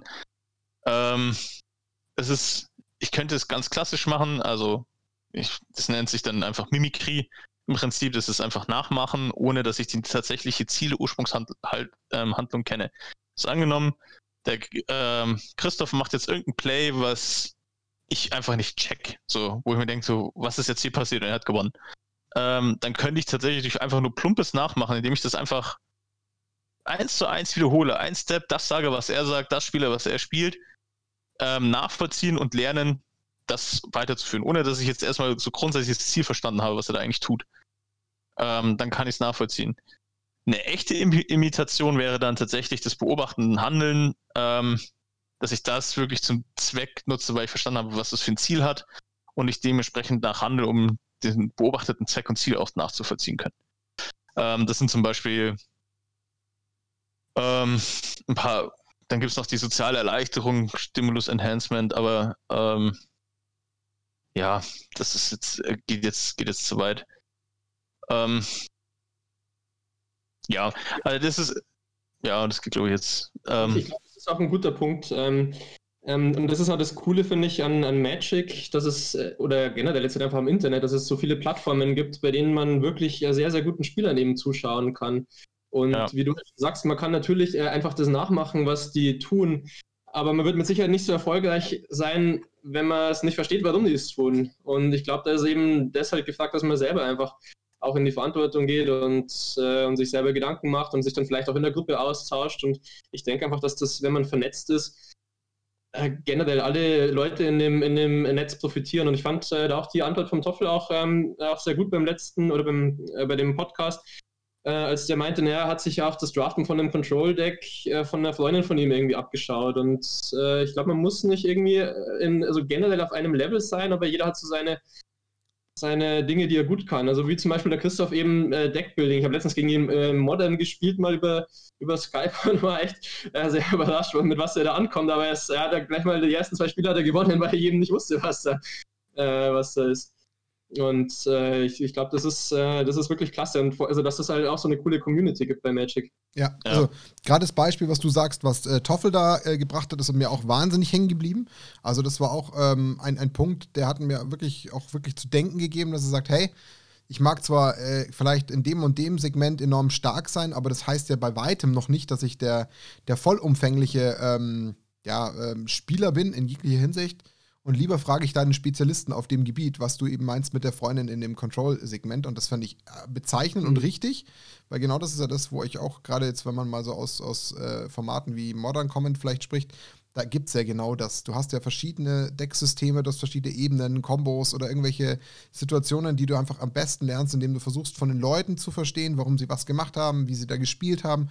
Und das ist auch das, wo ich für mich persönlich den meisten Erfolg rausgezogen habe. Ja, viel imitiert oder viel kopiert und eher so aus dem Net-Deck-Segment kommend. Aber weil ich, und das ist das, wo ich dich auch tatsächlich inhaltlich komplett unterstütze, Markus, ähm, weil ich mich dann aber auch selbst in die Verantwortung genommen habe, zu sagen, okay, Du kannst jetzt entweder ganz plump spielen, aber dann darfst du dir halt auch überhaupt nicht irgendwie äh, der Illusion dich hingeben, dass du deswegen gleich automatisch besser wirst, sondern da gehört noch eine gewisse Eigeninitiative dazu. Da muss noch dein eigener Input rein, da muss dein Interesse da sein, das zu verstehen, Rückfragen stellen, mal die Person vielleicht auch mal kontaktieren oder auch mal in einem Spiel zu fragen, warum hast du jetzt die Combo gespielt, warum hast du es nicht so rumgespielt? dann muss ja noch nicht mal deine Frage inhaltlich richtig sein. Aber allein die Antwort kann dich ja schon wieder dann einen Schritt weiterbringen, ähm, das Ganze noch ein bisschen besser zu verstehen. Und das braucht es da auf jeden Fall. Aber genau das ist etwas, was ich für mich bei Magic definitiv als einen sehr wichtigen Weg äh, identifiziert habe. Anderweitig wird es schwierig, dich weiterzuentwickeln. Ja, absolut. Mhm. Ähm, genau. Jetzt würde ich in den Bereich übergehen. Ich gebe ein bisschen, bisschen Gas ähm, und ähm, ich versuche jetzt, es könnte ein bisschen wird mir wahrscheinlich wieder theoretisch, aber ich versuche es spannend zu verpacken in meiner äh, Tonalität. Und zwar, ähm, jetzt haben wir ja viel gelernt und jetzt geht es darum, wie behalte ich denn den ganzen Spaß? Also wie kriege ich das tatsächlich bei mir installiert im Langzeitgedächtnis, dass es nicht verpufft? Und äh, merkt euch alle mal den Hermann Emminghaus. Das ist ein ziemlich kluger Typ gewesen, der hat sich, das war der allererste, der sich wirklich systematisch mal mit dem Thema Gedächtnis äh, beschäftigt hat. Und ähm, der hat da Gut, das, der Versuchsaufbau ist ja relativ wurscht. Was er grundsätzlich festgestellt hat, was wir, das ist vielleicht ein paar Sachen ein bisschen No-Brainer, aber das haben wir auch jetzt schon ein paar Mal gesagt. Grundsätzlich, je häufiger ein Lerngegenstand wiederholt ähm, wird, wiederholt gelernt wird, desto besser ist die Gedächtnisleistung. Okay, haben wir jetzt schon mehrfach. Also umso mehr ich dieses Deck spiele, desto mehr lerne ich dieses Deck. Ähm, es gibt eine nachweisbare Vergessenskurve basierend auf seinem Versuchsaufbau. Ähm, das heißt, wir verlieren 70 Prozent des Gelernten innerhalb den ersten 10 Stunden. Also, das heißt, wenn ich jetzt zum ersten Mal ein Deck spiele, dann lerne ich da ganz, ganz, ganz viel, aber schon nach den ersten 10 Stunden habe ich 70 Prozent davon vergessen. So ähm, könnte man es grob sagen. Ähm, genau, und der weitere Verlauf ist asymptotisch. Ähm, asymptotisch bedeutet ähm, parallel zur X-Achse. Ähm, also nahezu parallel. Dann, ähm, und was auch noch ist, das Thema ist aber, dass ich dann, um in das Deck wieder reinzukommen, weniger ähm, Zeit benötige als vorher. Also ich erspare mir, quasi wenn ich es am nächsten Tag schon wieder spiele, erspare ich mir 33% Aufwand dadurch, dass ich, um wieder ins Deck reinzukommen. Ähm, was heißt das jetzt für uns tatsächlich? Also im Endeffekt äh, äh, ist es wichtig, dass es dann gerade zu, zu Beginn wichtig ist, wenn ich gerade ganz neu lerne, dass ich relativ viel, relativ zeitnah hintereinander spiele, um relativ viel mitzunehmen. Danach reicht mir aber tatsächlich, wenn ich dann schon die ersten sechs Tage zum Beispiel hinter mir habe, ähm, reicht mir relativ, kann ich schon wieder Pausen einlegen. Das heißt, da kann ich wieder Kurzübungen machen. Also ich mache am Anfang viel Wiederholungen und dann baue ich aber wieder Pausen rein. Ähm, weil es wurde zum Beispiel, ähm, man sagt davon, dass zwischen 10 und 20 Prozent Aufwand besteht, ähm, Zeitaufwand besteht zu dem Zeitpunkt, wo ich es lernen muss. Das ist ein bisschen kryptisch. Also angenommen, ich schreibe in 10 Wochen meine Prüfung, dann sollte ich den Stoff mindestens alle zwei Wochen wiederholen, damit ich dann mein Wissen am 10. abfragen kann, um das mal so festzuhalten. Ähm, aber davor sollte ich schon mal die, diesen ersten Schritt von diesen ganz anfänglichen vielen Wiederholungen erledigt haben. Ähm, jedes Mal, wenn ich quasi lerne, wächst meine Lernkurve, aber mein Wissenszuwachs verringert sich mit der Zeit. Das heißt, ich gehe nicht so, sondern ähm, es wird immer. Flatten the curve. Genau. So könnte man es sagen. Und in dem Moment, wo in dem Moment, wo ich es nicht mehr mache, vergesse ich es und ich falle auf einen gewissen Bodensatz, aber nicht auf Null. Und das Lernen hilft dazu, dass ich meinen Bodensatz immer weiter nach oben bringe. Ich würde mal gerne kurz äh, an der Stelle einhaken, weil ich finde das ganz ja. interessant. Ähm, das ist auch so der Punkt. Ähm, ich glaube, weshalb äh, endlose Spielen äh, ist, ähm, weil man ab einem gewissen Punkt viele, viele oder die allermeisten Spielsituationen irgendwie schon gesehen hat ähm, sein Deck schon in- und auswendig kennt und äh, ab einem gewissen Zeitpunkt eben nicht mehr so der Lerneffekt da ist. Also ich glaube, deswegen ist das, was wir vorher auch gesagt haben, so diese Balance zwischen, ähm, ich spiele jetzt stundenlang MTGO und ähm, ich gehe den Schritt zurück, ich schaue mir ganz dezidiert einzelne, ähm, einzelne Spielzüge an, ich mache das ganz langsam, ich äh, einem Kumpel oder so. Ich glaube, deswegen ist da eine gute Balance zu finden. Also denke ich zumindest, dass es äh, zielführend wäre. Jetzt hätte ich tatsächlich also die fordernde Frage, Dani. Ich versuche es ja immer in unsere. Äh, fordernde Frage. Ja, ja, doch, ich glaube, ich ist gar nicht so unfordernd. Unterschätze sie nicht. Ähm, ich versuche es ja so ein bisschen nie, auf, auf, unsere äh, Situation zu reproduzieren. Jetzt sind wir äh, aktuell natürlich unter anderem auch eine Liga. Da ist ständig wechselndes, ähm, wechselndes Format äh, gegeben. Das heißt, dass wir normalerweise im Schnitt so drei bis vier Spieltage haben, wo das Draften ähm, quasi passiert. Dann haben wir ähm, Dual Commander, was gespielt wird. Wir haben Tour the Giant. Jetzt bleiben wir mal beim Beispiel, weil es vielleicht auch Zuhörer gibt, die natürlich immer ganz gerne in den Laden gehen zum Draften oder in ihrer eigenen Runde draften. Ähm, jetzt wird in der Regel keiner von uns hergehen und jedes Wochenende draften, außer vielleicht äh, Spieler wie Toffel, die das irgendwie, warum auch immer, machen können. Jetzt ist natürlich die Frage, ähm, wenn ich sage, keine Ahnung, alle drei Monate kommt mal so ein Draft zustande. Jetzt kann man natürlich sagen, gut, du könntest jetzt unterdessen mit so Methoden dich weiterentwickeln oder weiter lernen, wie es jetzt beispielsweise Markus gesagt hat. Man schaut sich Videos von LSV an oder dergleichen und versucht da so ein bisschen das Ganze weiter zu äh, beibehalten. Aber kann man das zumindest jetzt mal auf Zeitachsenebene so ein bisschen äh, trotzdem in, in so eine Situation von uns ähm, ummünzen, ist denn dann so eine Zeitspanne von drei Monaten, bis unter Umständen vielleicht der nächste Draft kommt, schon äh, eine viel zu große Brücke, dass da dieser Bodensatz schon wieder deutlich abfällt? Gibt es da irgendwelche Zahlen, die einem vielleicht helfen, äh, so ein bisschen die Angst zu nehmen, so sagt Gott, wenn ich jetzt nur alle drei Monate mal einen Draft spiele, dann verliere ich und dann kann man vielleicht dagegen steuern? Also eine Zahl habe ich tatsächlich nicht so parat. Also müsste man sich dann tatsächlich durchrechnen, ähm, was das jetzt dann bedeutet. Wichtig ist, glaube ich, bei der ganzen Geschichte erst erstmal die Zielsetzung. Wenn ich will, also wenn ich unbedingt Erster werden möchte, weil ich das richtig ernst nehme, ja, dann muss ich tatsächlich sehr, sehr häufig draften. Also dann hilft, da komme ich nicht drum rum. Dann muss ich tatsächlich investieren, MTG Arena ähm, spielen, mir ständig diese Videos reinziehen. Wenn ich wirklich den, den Wunsch habe zu sagen, ich gehe da kompetitiv top vorbereitet rein, komme ich nicht drum rum. In unserem normalen Casual-Bereich ist das jetzt nicht, ähm, sag ich mal, nicht, ja, also hätte ich jetzt zum Beispiel jetzt nicht unbedingt den Drang, dass ich jetzt bei unserer Liga unbedingt erst am Draft werde, auch wenn es schön wäre, ähm, dann ist es wichtig, dass es aktuell ist. Weil wir haben ja gelernt, dass es quasi wir in den ersten zehn Stunden schon 70 Prozent vergessen. Das heißt, dass ich diese Abfallkurve relativ ähm, ja nicht so stark abflachen lasse. Das heißt, ich sollte dann zumindest kurz vor dem Draft anfangen, mich intensiv damit auseinanderzusetzen, das immer zu wiederholen, in, ähm, dass ich dann zumindest da halbwegs on point bin, um das meiste Wissen noch behalten zu können. Danach habe ich zwar dann so gut wie gar nichts mitgenommen oder relativ viel vergessen, also nichts Dauerhaftes, aber ich habe zumindest kurzfristig mein Wissen aufgefrischt. Das wäre so quasi die Casual-Variante. Aber um es nachhaltig, wirklich Wissen zu generieren, kommst du nicht drum rum, als es langfristig aufzubauen. Ich glaube, es sind auch äh, viele Faktoren beim Draft entscheidend. Also es ist ja, es sind ja so ein paar Grundstrukturen. Also viele Drafts oder die Drafts in verschiedenen Formaten laufen ja ähnlich ab. Ähm, also Removal, Bombs und so weiter. Also jeder kennt das, äh, diese Grundstruktur. Ähm, und ich meine, das, das lernst du ja von, von Mal zu Mal. Und dann sind aber auch andere Sachen. Dann sind Sachen wie, äh, wie gut kenne ich die Karten, wie gut kenne ich das Removal, das der andere haben könnte äh, im Prinzip. Also das heißt, wie gut kenne ich das Format? Äh, wie ist das ein schnelles Format? Ist das ein Format, das äh, viel auf, auf Interaktion irgendwie aus ist zwischen den Karten? Also in Edition meine ich jetzt natürlich. Und ähm, ich glaube, man muss halt schauen, wo man selber noch die meisten Schwächen hat, weil wie der Daniel sagt, irgendwann flaut diese Lernkurve ab.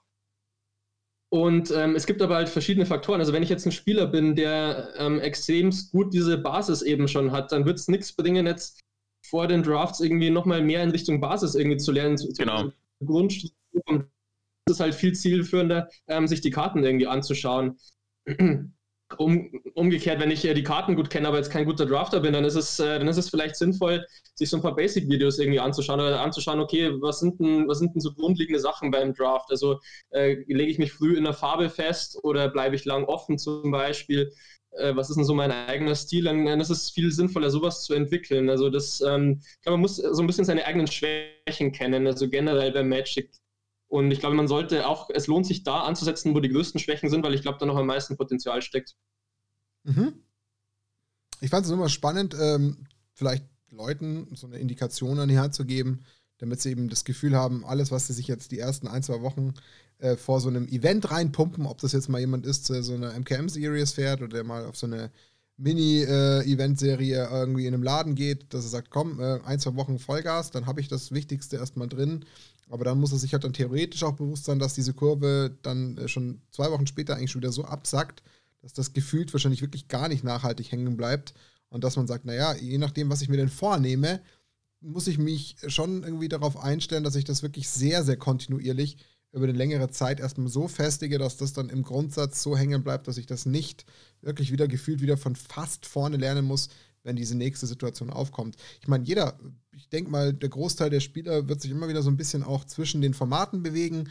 Mal hat man mal irgendwie richtig Bock, vielleicht auch auf Standard, vielleicht lässt man Standard dann mal links liegen, dann konzentriert man sich vielleicht mal auf Commander oder geht von Commander wieder weg. Das ist ja bei Magic auch nicht unüblich. Und jetzt ist halt die Frage klar, aus welcher Richtung kommt man? Kommt man jetzt erstmal aus der Richtung Basics? Kommt man aus so einer Richtung wie Draften, zu verstehen, die Mechaniken? Wann entscheide ich mich für eine Farbe? Muss ich irgendwie wirklich die Karten von Edition schon so gut kennen? Und ich glaube, das ist so ein Punkt, wo man vielleicht mal sich so ein bisschen dann diesen Aufwand mit so einer Fragestellung, die wir jetzt hier haben, vielleicht besser greifbar machen kann. Deswegen war es jetzt bewusst so mal in die Richtung gefragt, damit das vielleicht bei den Leuten zu irgendeinem Effekt führt. Definitiv. Ähm, Genau, was auch noch wichtig ist für grundsätzlich fürs Lernen oder fürs Behalten dann letztendlich, es gab eine Studie, die gezeigt hat, dass Studenten ähm, bessere Klausuren schreiben, wenn sie quasi äh, also metakognitiv unterwegs waren. Metakognitiv bedeutet, sie haben sich ein, eine Lernstrategie ähm, überlegt. Also haben gesagt, okay, in Woche A lerne ich das, in Woche B lerne ich das, in Woche C das. Nur allein dieses grundsätzliche Metadenken über das, was ich dann tatsächlich dann lernen soll, hat dazu beigetragen, dass die ähm, Zensuren wesentlich besser ausgefallen sind, als jetzt bei Studenten, die sich diesen Plan nicht durchgeführt haben. Ähm, wie, inwiefern wir das auf Magic übertragen können, wäre tatsächlich, dass ich dann zum Beispiel im Falle eines Turnieres sage, okay, ich in diese eine Woche, ich kann mein Deck perfekt, aber ich kann, ich weiß jetzt nicht, was Junt macht oder ich weiß nicht, was ähm, Uwe Control macht. Ähm, ganz wichtig, Uwe, ähm, dann ist es gut, dass ich sage, okay, in der Woche 1 seziere ich das Control Deck und schaue mir das intensiv an, wie das gegen mein Deck matcht, welche Sideboard-Karten sinnvoll ist. In Woche 2 schaue ich mir dann Junt an, Woche 3 das und dann bin ich top vorbereitet für, für, das, für das Event beispielsweise. Also tatsächlich ähm, dann doch kontrolliert strukturiert einfach, ne? Ja, genau. Ja. Das hätte ich mir jetzt auch rausgenommen. Und nicht wild irgendwie von A nach B springen und dann vielleicht wieder zurück, sondern wirklich versuchen, so einer richtigen Linie zu folgen, um daraus dann das bestmögliche Ergebnis ähm, hängen zu lassen. Ja, okay. Ähm, vielleicht noch ein ganz kurzer äh, Exkurs dann noch dazu, wie unser Gedächtnis grundsätzlich funktioniert. Es gibt ein Mehrspeichermodell, ähm, wer es unbedingt nachlesen möchte, von Atkinson und Schiffrin. Ist tatsächlich aus 1968, aber es wird immer noch gelebt. Das finde ich grundsätzlich in der Wissenschaft manchmal ein bisschen strange, dass die Modelle noch, dass es da nichts Aktuelles gibt, aber es scheint noch aktuell zu sein.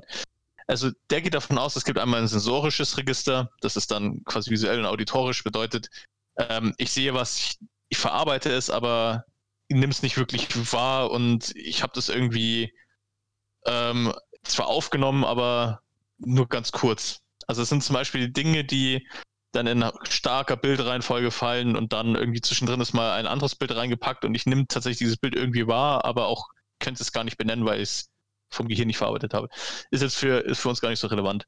Dann kommt das Kurzzeitgedächtnis, wo ich dann die Informationen aufnehme und dann, ähm, dann da entscheide ich es dann, wie ich im Kurzzeitgedächtnis damit umgehe, ob das ein Langzeitgedächtnis übergeht, ob das ein ähm, deklaratives oder nicht deklaratives Gedankengut wird deklarativ und nicht deklarativ unterscheidet einfach, kann ich bewusst darauf zugreifen oder habe ich, ähm, kann ich nicht bewusst drauf zugreifen, um das mal so platt zu sagen. Wichtig ist bei einem Kurzzeitgedächtnis. Also, es gibt eine sogenannte, sogenannte Magical Number 7. Bedeutet, Martin halt schon, schon die Hand vom Ding. Also, wenn es zu heavy wird, Martin. Nee, ich äh, folge. Zu, ich bin konzentriert. Okay. Ähm, also, im Kurzzeitgedächtnis, äh, es gibt die Magical Number 7, bedeutet, ein, typischerweise können sich Menschen in, ähm, in einem Zwischenspeicher von wenigen Sekunden, das ist die äh, psychologische Definition von Kurzzeitgedächtnis, sieben Informationen merken und speichern. Plus, minus zwei, sagt man. Und es gibt verschiedene ähm, Bereiche, wie ich das quasi aus dem Kurzzeitgedächtnis relativ sichern kann. Also ein Beispiel. Ich hab, es kam gerade ein Play vom Gegner, ähm, was ich krass fand, es war richtig gut. Und das nehme ich in meinem Kurzzeitgedächtnis auf. Er hat sieben Karten gespielt, ich habe mir diese sieben Karten gemerkt, wie er das gemacht hat. Aber nach wenigen Sekunden, wenn du mich dann fragst, welche Karten hat er jetzt nochmal gespielt? Ja, also die zwei kriege ich da noch hin. Aber wie sichere ich jetzt diese sieben Informationen? Also diese sieben Karten, die daraus entstanden sind, oder vielleicht sogar die Züge, die davor passiert sind. Und da gibt es drei typische Wege, wie ich das machen kann. Also es nennt, es nennt sich Chunking, Rehearsal oder Elaboration oder Elaboration, wie auch immer man es nennen möchte. Ähm, das einfachste ist tatsächlich, was wir schon vorher besprochen haben, Rehearsal. Das heißt, ich wiederhole einfach die Informationen. Ich nehme sie auf, ich stelle sie fest und in dem Moment, wo ich sie feststelle, sage ich auch nochmal, ähm, sage ich dann laut. Zum Beispiel, ah, okay, du hast Inquisition jetzt gespielt, davor hast du das gemacht, ähm, um mir den Spell zu countern, krasser Move. Ähm, dadurch habe ich es schon mal gesichert, dass diese, dieses Kurzzeitgedächtnis von wenigen Sekunden schon mal ein bisschen überdauert und ich diese Informationen zumindest mal Richtung Langzeitgedächtnis geschoben habe. Ein Chunking wäre dann zum Beispiel, ich habe eine Information und ich gliedere sie. Also im Magic, der andere hat einen Spell, also einen Zug gemacht, der total krass war. Und ich versuche es dann zu gliedern. Also bezahlen wäre es dann zum Beispiel, ich mache Viererblöcke, jeder kennt die IBAN-Nummern. Wenn ich mir die IBAN-Nummer merken kann, mache ich Viererblöcke draus, dann kann ich die leichter verarbeiten.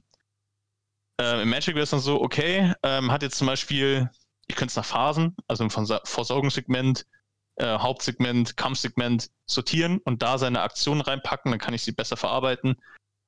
Ähm, aber dafür brauche ich halt Vorwissen. Also das als Magic Neuling tue ich mich da natürlich schwer, aber ich muss für mich irgendwie eine Gliederung finden und dann, wenn ich das bewusst in diesem Moment tue und diese ganzen Aktionen durchgliedere, nehme ich es leichter auf. Bedeutet für uns, dass wir in dem Moment, wo wir einen guten Gegner vor uns sitzen haben, tatsächlich permanent mit ihm mitdenken sollten und permanent darüber nachdenken sollten, okay, er befindet sich jetzt gerade im Versorgungssegment, was tut er? Also immer mit dem Kopf quasi seinen Zug mitgehen und für sich zumindest, wenn man nicht als Idiot, der sich mit sich selber redet, gehen möchte, äh, einfach für sich dann einfach im Kopf wiederholen, okay, er hat jetzt das Land gelegt oder hat es jetzt das bestimmte Land gebaut, whatever.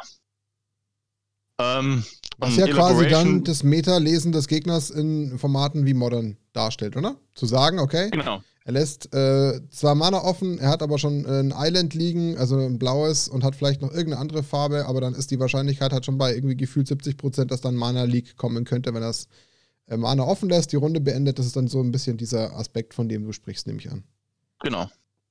Mhm. Ähm, Wobei das schon sehr advanced ist, sage ich jetzt mal sehr fortgeschritten. Also ich glaube, da muss man dann schon irgendwie so die, die einzelnen Phasen gut kennen, das Regelwerk sehr gut ja. verstehen und auch ganz gut wissen, was ähm, was der Gegner haben könnte. Also das, äh, das erfordert irgendwie auch, glaube ich, einen Haufen Vorwissen dann schon. Okay, das heißt, ich war jetzt theoretisch schon einen Schritt zu weit? Nö, nö, also. Äh, jeder, ich meine, ich glaube, was der Markus meint, ist, ähm, jeder startet ja vom Lernprozess woanders. Also ja. bevor ich jetzt jemand bin, der zum Beispiel, ich kenne das Modder-Meter jetzt nicht so, bevor ich jetzt hier anfange, das Meter zu analysieren und dann schon zu gliedern und ähm, macht wenig Sinn für mich macht jetzt im ersten Moment Sinn, zu Rehearsal einfach nur zu verstehen, was da passiert. Wenn ich dann mal drin bin, das Meta etwas kennen, dann macht das Junking vielleicht Sinn, dass ich dann die Kategorisierung mache. Ich glaube, darauf wolltest du hinaus, Markus, oder? Ja, genau. Ähm, genau. Äh, ich drücke noch auf die Tube ein bisschen die ähm, Elaboration ist halt das Thema, ich verbinde ähm, gewisse Dinge mit bekannten Teilen. Also viele kennen ja diese Merktechnik, jemand sagt irgendwie bestimmte Reihenfolge von Begriffen und ich merke mir dann entweder eine Geschichte dazu oder ich drücke diese Begriffe in eigene Wort, Worte aus. Also ich sage halt zum Beispiel zur Karte XY, die nenne ich halt immer, was weiß ich, Peter. Und deswegen sollte ich mir die auch unter Peter abspeichern, damit ich mir diese Karte merke. Also ich kann, das heißt, das, das Thema entweder mit bekannten Sachen verbinden oder eigene Worte dafür finden. Das macht dann einen Unterschied, dass die Worte, also ich kann mir Worte leichter merken, die schnell sind. Worte, die schnell sind, bedeutet nicht, dass sie unbedingt kurz sind. Kurze helfen auch. Also Pfeil zum Beispiel, Pfeil merke ich mir relativ schnell. Ähm, aber es geht auch darum, dass sie, sag ich mal, schnell gesprochen werden können. Ähm, ich gucke mal, ob ich gerade hier zufällig das Beispiel habe. Ähm, bin ich jetzt gerade nicht. Ich hatte vorher mal ein Beispiel. Aber ähm, Strauchgewächs ist zum Beispiel ein Wort, das da tue ich mich ein bisschen schwerer, es ist sperriger, ähm, da mir jetzt eine Eselsbrücke zu bauen. Ähm, ich, theoretisch könnten wir auch ein kleines Experiment machen. Ich habe jetzt hier gerade zufällig 15 Begriffe, die ich euch vorlesen könnte und ihr könntet mal gucken, ob ihr innerhalb von ein paar Sekunden die ähm, sieben Begriffe hinkriegt und dann seht ihr, ob, ihr, ob eure Gedankendenkleistung ungefähr dem Durchschnitt des eines Deutschen entspricht. Ich gebe mir, jetzt, ich, ich geb mir jetzt die Blöße. Ich gebe mir jetzt die Blöße. Komm, Dani, einen Schnelltest. Ich will die Blöße. Ich mach mit, du musst nicht, Markus. Okay, also ich lese jetzt die 15 Begriffe vor, in normaler Lesgeschwindigkeit. Ja. Und ähm, du musst dann tatsächlich, wenn ich fertig bin, direkt beim Vorlesen, ähm, versuchen, mindestens sieben davon zu erreichen, dann bist du Durchschnitt. Okay. Okay, also ich fange an. Pfeil, Tisch, Weg, Lampe, Korn, Balkonblume, Schaufelbagger, Telefonbuch, Strauchgewächs, Speichermodell, Haramu, Balunda, Mikolo, Nisidra, Salisu. Pfeil, Weg, Tisch, Lampe, Korn, Strauchgewächs. Äh, hast du mitgezählt? Ich habe nicht gezählt. Es waren jetzt äh, warte, warte, ähm, tatsächlich Pfeil, fünf. Weg, Tisch, Lampe, Korn, Strauchgewächs, Weg. Ähm, die anderen Begriffe vom Namen. Sechs. Bolunda? Nee, Balunda war es. Oder Balunda, ähm, ja gut, das ist aber schon fast der Treffer. Ja. Ähm, hey, ähm, du bist, du bist bei, bei sechs? Relativ. Äh, Korntisch, Weg, Lampe, Pfad. Pfad war, glaube ich, auch noch dabei. Ähm, Pfad? Nee, Pfad war nicht dabei. Lampe. Tisch. So, und jetzt, jetzt fängst du schon in deinem Langzeitgedächtnis an ja. zu graben. Weil, weil da hast du jetzt. Gut, da war jetzt aber auch der Cut mit, ob du zählst oder nicht, aber ja, verstanden. Aber ja, okay. Genau, genau. Und in dem Moment, wo du, also du hast jetzt relativ kurz, hast du fünf hingekriegt, relativ kurzfristig, dann kam der sechste noch nachgeschossen, dann hattest du einen kurzen Moment und dann hast du schon in deinem Langzeitgedächtnis gegrabt. Weil du in, in dem Moment, wo ich die Begriffe vorgelesen habe, schon entweder Rehearsal, Junking, mhm oder Elaboration gemacht hast. Also du hast halt Elaborationen, die irgendwas verknüpft im Kopf, Begriffe verknüpft, oder du hast die irgendwie gruppiert, in Ortsbegriffe, du hast halt irgendwas gemacht, um das in dein Langzeitgedächtnis zu übertragen. Ähm, und die ersten fünf, die direkt aus der Pistole geschossen kamen, das sind die, die du im Kurzzeitgedächtnis gespeichert hast. Okay. Also ich bin noch gerade ähm, so Durchschnitt. Was ich gemacht habe, das wäre katastrophal ja. bei mir. ähm, genau, ich überspringe jetzt einfach mal Enkodierprozesse. Da geht es um Trans äh, transferadäquate Verarbeitung. Das ist, glaube ich, um die Uhrzeit jetzt ein bisschen ähm, schwierig. Ähm, genau, es gibt theoretisch, es gibt, ich habe vorher vom deklarativen und nicht deklarativen Gedächtnis gesprochen. Ähm, das deklarative Gedächtnis ist wirklich das benennbare und beschreibbare Wissen. Das habe ich gelernt, das hole ich immer wieder hervor. Das ist Sach- und Bedeutungswissen oder autobiografische Erinnerungen nicht deklaratives ist, ähm, wird auch oft Prozedur prozedurales, also weil es, ja, ähm, sagt man, ja, also Abläufe sich abspeichert oder ein implizites Gedächtnis. Ähm, das heißt, durch, ähm, sag ich mal, klassisches oder, oder also durch die Konditionierung, die wir vorher gelernt haben, sind in der Regel im nicht deklarativen Gedächtnis. Also der Hund ruft jetzt nicht bewusst hervor, dass er jetzt Zabbern anfängt, zum Beispiel. Oder der Max, dass er sich jetzt darüber aufregt, dass dieser Eldrasi da liegt und da zusammenschied, ist es jetzt nicht, dass er, es ist eine Konsequenz von seinem Handeln, aber dieses Gefühl, dieses Aufregen ist nicht deklarativ. Das ist jetzt nicht, wo er sich entscheidet, okay, da liegt ein Eldrasi, ich entscheide mich jetzt einfach scheiße zu sein. Also, sorry, Max, du bist nicht scheiße, sondern ich entscheide mich dazu, diesen Eldrasi zu hassen. Ähm, Genau, bei wegen Max habe ich tatsächlich meinen Eldrazi-Commander aufgelöst. Das ist echt eine Schande. Ja, schade. Ähm, dann, ähm, genau, wie kann ich die abrufen? Ich kann es bei Wiedererkennen machen, weil es gibt einen Trigger und dann fällt mir sofort wieder die Information ein. Deswegen ist es immer wichtig beim Lernen von den Sinnen her und von der Umgebung her so viele Trigger wie möglich zu gestalten, dass dann zum Beispiel ich schon diese Prüfungssituation, diese Testsituation kenne, das triggert wiederum eine Information in meinem Gehirn. Deswegen ist diese, äh, dieses Wiederkehrende oder immer sehr, sehr, sehr wichtig. Ähm, ich kann mir ähm, theoretisch auch eine eigene Hinweisreize setzen, wo ich weiß, okay, normalerweise denke ich nicht dran. Das ist der klassische Würfel, den ich auf meinen Deck oben drauf lege, weil ich eigentlich jetzt nicht meinen Bobble gesackt habe, damit ich die nächste Karte ziehe. Das ist quasi ein klassischer Hinweisreiz, den ich mir hinsetze, damit ich das aus meinem nicht deklarativen Gedächtnis abhole. Was tatsächlich, glaube ich, sehr wichtig ist, was viele, glaube ich, ähm, gehe ich stark von aus, dass es nicht nur mich trifft, sondern sehr viele auch immer wieder ähm, äh, einholt, dass genau solche Trigger gemisst werden, weil sie sich den Reminder dafür vielleicht gar nicht richtig abstellen, so wie jetzt, wie du schon mit dem Beispiel mit dem Würfel sagst. Das geht einfach, glaube ich, in einer Masse unter, weil das keiner so richtig tut. Genau, und es entlastet ungemein die kognitiven Ressourcen. Also du musst dir vorstellen, du hast ja einen Speicherplatz in deinem Hirn. Du nutzt zwar auch nur einen gewissen Pro Mini-Prozentsatz von deinem Hirn, aber trotzdem alles, was für dich gerade passiert, Eindrücke stellt, frisst von dir kognitive Ressourcen und alles, was ich auf die Seite schieben kann in mein nicht deklaratives Gedächtnis, fordert mich nicht. Das heißt, ich habe mehr Ressourcen, mich auf mein Spiel zu konzentrieren, wenn ich zum Beispiel meinen Trigger markiere, wenn ich die mir irgendwo so da aufliste, dass ich ähm, quasi immer meine Hinweisreize überall habe. Dann bin ich kognitiv entlastet und habe mehr Konzentrationsmöglichkeit auf die Themen, die mich neue Eindrücke haben oder äh, neu befließen. Ja, ich finde, das ist generell ein, ein, guter Punkt, also das mit dem Würfel auch, äh, weil es sehr einhergeht mit dem, was wir vorher auch besprochen haben. Wenn ich was äh, Neues versuche zu lernen, dass ich mir irgendein äh, Signal oder sowas setze, äh, indem ich den Würfel auf der Bibliothek habe. Äh, man kann es auch weiterspinnen, wenn man zum Beispiel sagt, okay, ähm, ich bin nicht so gut darin, äh, meinen Zug zu planen, dass ich mir dann zum Beispiel einen Zettel in die Deckbox lege, auf dem ich das draufschreibe, um mich immer wieder selber daran erinnern. Und in der Regel wird es natürlich so sein, wir kennen das alle, dass wir im Turnier oder im Spiel das wieder vergessen und in die alten Muster irgendwie rein ähm, rauschen. Und ähm, ich glaube, es ist aber da halt auch wichtig, dann geduldig mit sich zu sein und äh, das als Lernprozess zu sehen, zu sagen, okay, ich, ich versuche es aber trotzdem immer wieder, ähm, dass ich es korrekt mache, dass ich es irgendwie vielleicht auch besser mache in, in dem Prinzip. Und ähm, da ist auch so ein Punkt, ähm, der mir irgendwie auch noch ganz wichtig ist. Irgendwie, ich habe ähm, so den Eindruck, also in den Jahren, wo ich jetzt Magic gespielt habe, dass es äh, einfach immer um eins geht, ähm, nämlich irgendwie so diesen Schritt zurück ähm, hinzubekommen. Also ähm, sich ständig zu reflektieren, was mache ich jetzt gerade in dem Moment, was, also was macht der Gegner, was geht in mir jetzt halt eigentlich vor. Mhm was für Strategien äh, fahre ich jetzt halt gerade, was, äh, ähm, in welchen Situationen mache ich Fehler, also so eine ständige Selbstreflexion oder eine Selbstbeobachtung, die einfach äh, total, total wichtig ist in vielen Situationen, um eben im Spiel dann auch weniger Fehler, Fehler zu machen oder ähm, korrekter zu spielen in vielen Situationen. Also ich glaube, das Rauszoomen kann ich für mich tatsächlich auch als ähm, sehr, sehr wichtigen ähm, Punkt definieren, ist äh, am, am wichtigsten tatsächlich, was ich selbst schon erkannt habe, um dann eben, wie du schon sagst, auf einem potenziellen Turnier oder dergleichen oder an so einem Spieltag, wie wir sie haben, möglichst wenig Fehler zu produzieren, weil gerade dieser Switch in diesen Automatismus, den man sonst hat, so viel Fehleranfälligkeit mit sich bringt, dass das ja eigentlich das ist, worüber man sich dann im Nachgang wieder am allermeisten ärgert.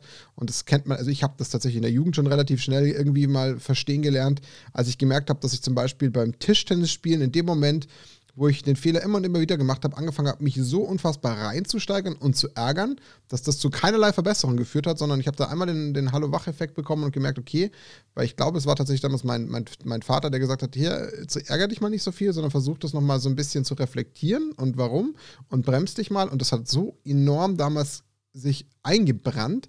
Klar, Magic kann man jetzt nicht unbedingt mit dem Tischtennis in dem Moment vergleichen, aber ich finde es trotzdem ganz gut zu sagen, okay, bevor ich mich jetzt zu sehr haste oder mich vielleicht von äußeren Einflüssen beeinflussen lasse, lasse ich mich doch lieber von mir selbst steuern und versuche trotzdem, mich auf meinen Teil zu konzentrieren, um dann den Spielfehler im Idealfall vorzeitig sicherheitshalber zu erkennen und natürlich durch den korrekten Spielzug zu ersetzen. Und das ist etwas, was ich enorm wichtig finde. Mhm. Aber das ist, glaube ich, schon tatsächlich, und das kam ja auch so durch die ganze Erzählung von Toffel, finde ich auch äh, doch sehr gut zur Geltung.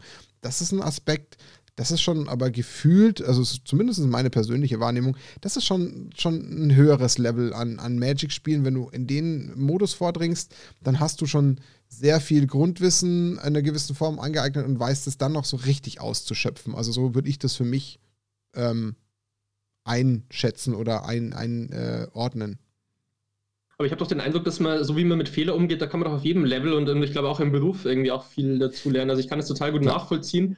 Ähm, also bei mir in der, in der Jugend äh, sind einige Tennisschläge auch kaputt gegangen ähm, damals. Und ähm, ich glaube halt, also das ist vielleicht jetzt einfach nur meine Wahrnehmung, äh, weil ich mit, ähm, vor allem mit psychisch kranken Menschen auch halt arbeite. Vielleicht ist es auch ein bisschen selektiv, ähm, dass in unserer Gesellschaft man tendenziell dazu erzogen wird, ähm, eben keine Fehler zu machen und möglichst wenig Fehler zu begehen. Und ich glaube aber halt eben, dass man dadurch, dass man mit Absicht Fehler in Kauf nimmt, also zum Beispiel, wenn man so ein Friendly-Match oder irgendwie ein Casual-Match spielt, ähm, dass man, wenn man mal einen anderen Play macht oder so, bei dem man denkt, okay, das ist vielleicht das nicht das Optimale, dass man dann aber viel mehr rausziehen kann, indem man sich selber die Fehler gestattet und und, ähm, und die Fehler eben, ähm, ja, also auch wohlwollend mit den eigenen Fehlern umgehen, wenn sie mal unwillentlich danach passieren. Ja, klar. Definitiv.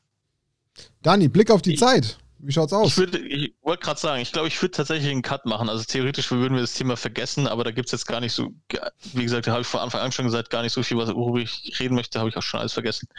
Ähm, ich kann euch nur sagen, ähm, direkt nach dem Lernen dann schlafen gehen hilft auf jeden Fall, um das Gelernte besser zu behalten. Ähm, also direkt nach Match pennen, das funktioniert. Aber ich würde dann tatsächlich einen Cut machen. Ich glaube, es war jetzt eh schon recht viel harter Tobak in der, in der Folge an sich oder wo man viel mitdenken und nachdenken muss. Deswegen glaube ich, können wir tatsächlich mal so einen ähm, Cut und Abschluss machen. Und wie gesagt, wenn ihr Bock habt, ein bisschen mehr noch ähm, dazu erfahr zu, zu, erfahren, es gibt so viele Bereiche von, äh, sag ich mal, im Bereich der, weiß ich gar nicht, Diagnostik bis hin zu, zu den Sinnesorganen, wie die funktionieren, wo man reingehen könnte, aber ähm, nur wenn natürlich Bedarf ist ähm, und das Feedback dementsprechend ist, dann können wir natürlich dann nochmal eine zweite Session oder so machen. Markus, ich hast du alles gesagt, was du sagen wolltest? ähm, ich glaube generell ist es, äh, es ist äh, teilweise ein schwieriges Thema einfach und ähm, und äh, ich glaube, das ist einfach total cool, wenn ihr uns einfach Feedback gibt. Ähm, also, ob das so von der Intensität her okay war, ob man es verstanden hat oder ob ähm, man das vielleicht, also falls es einfach eine Wiederholung von dem Ganzen gibt, ob ihr euch das in einer anderen Form dann einfach wünscht. Also konstruktive Verbesserungsvorschläge sind, glaube ich, immer willkommen. Also ich kann von meiner Seite sagen, ähm, ja klar, die Sorge ist immer noch gegeben. Äh, die Sendung ist, äh, stand jetzt noch nicht live, nichtsdestotrotz, dass da vielleicht äh, die ersten sehr schnell abschalten. Die Gefahr, äh, der sind wir uns bewusst, aber das wären nicht wir, wenn wir sowas nicht versuchen, äh, um eben bei dem Muster zu bleiben, auch vielleicht mal Fehler zu riskieren, auszuprobieren. Ähm, das tun wir hiermit.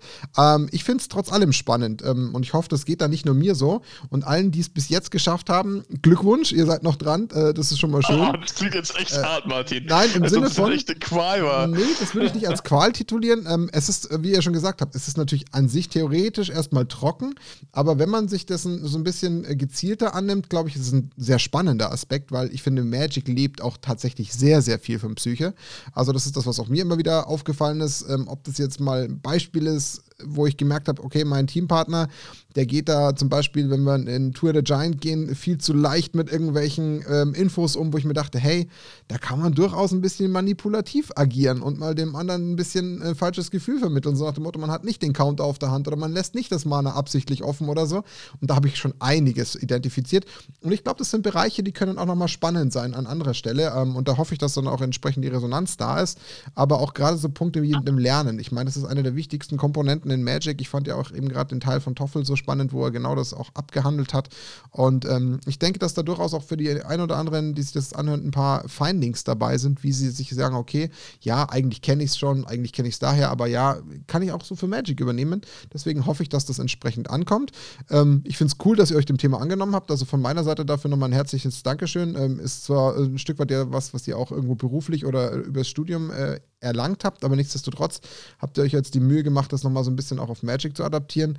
Und ähm, ich würde mich freuen, wenn wir das vielleicht einfach nochmal als weiteren Teil irgendwie in die Serie einfließen lassen können und dann entsprechend vielleicht nochmal andere Bereiche handel, abhandeln. Gerade vielleicht auch so dieser Teil mit dem Manipulativen, äh, dass man sagt, hey, man versucht auch ein bisschen sich das Ganze als äh, Vorteilseffekt aufzubauen. Das, das ist ja immer der, der, der, Wunsch von so vielen, diesen bösen Teil der Psychologie, wie manipuliere ich Menschen. Nee, ich meine es tatsächlich noch nicht mal aus Bösem, sondern aus, ähm, ja gut, das ist natürlich immer relativ zu betrachten, aber dieses Kalkül, das ist ja ein Stück weit etwas, was ich ja benutzen möchte, um mich selbst äh, irgendwie zu schützen, würde ich vielleicht sogar sagen.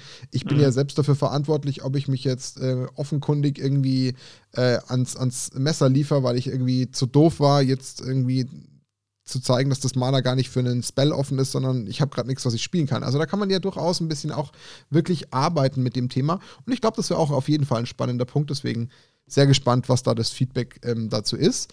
Ähm, würde der Markus ja nur alle seine Tipps verraten, wie er die Menschen lesen kann. die wollen wir ja hören. Die habe ich doch eh schon alle verraten heute. Genau, die sind ja das Spannende. Ähm, an sich, also Jungs, wenn ihr von eurer Seite thematisch äh, durch seid, ähm, ich kann es natürlich jetzt nicht sagen, ich kenne die Skripte nicht. Äh, wie gesagt, die wichtigste ja, Frage durch. an unseren Gast. Äh, Markus, hast du alles gesagt, was du sagen wolltest? Ähm, hat es dir Spaß gemacht?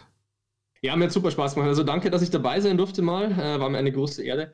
Ähm, ich glaube, es ist, also was heißt alles gesagt? Also ich glaube, es gibt noch so unendlich viele Sachen. Also ich glaube, ähm, man könnte irgendwie äh, zehn Folgen mit dem Thema Psychologie irgendwie ähm, füllen. Das, was mir immer so ein großes Anliegen ist, ist ja gerade so das Thema Achtsamkeit. Ich glaube, da kann man auch als Magic-Spieler sehr davon profitieren. Also mal ab und zu zu meditieren, das äh, kann ich nur empfehlen. Also generell nicht nur für die Magic-Spieler.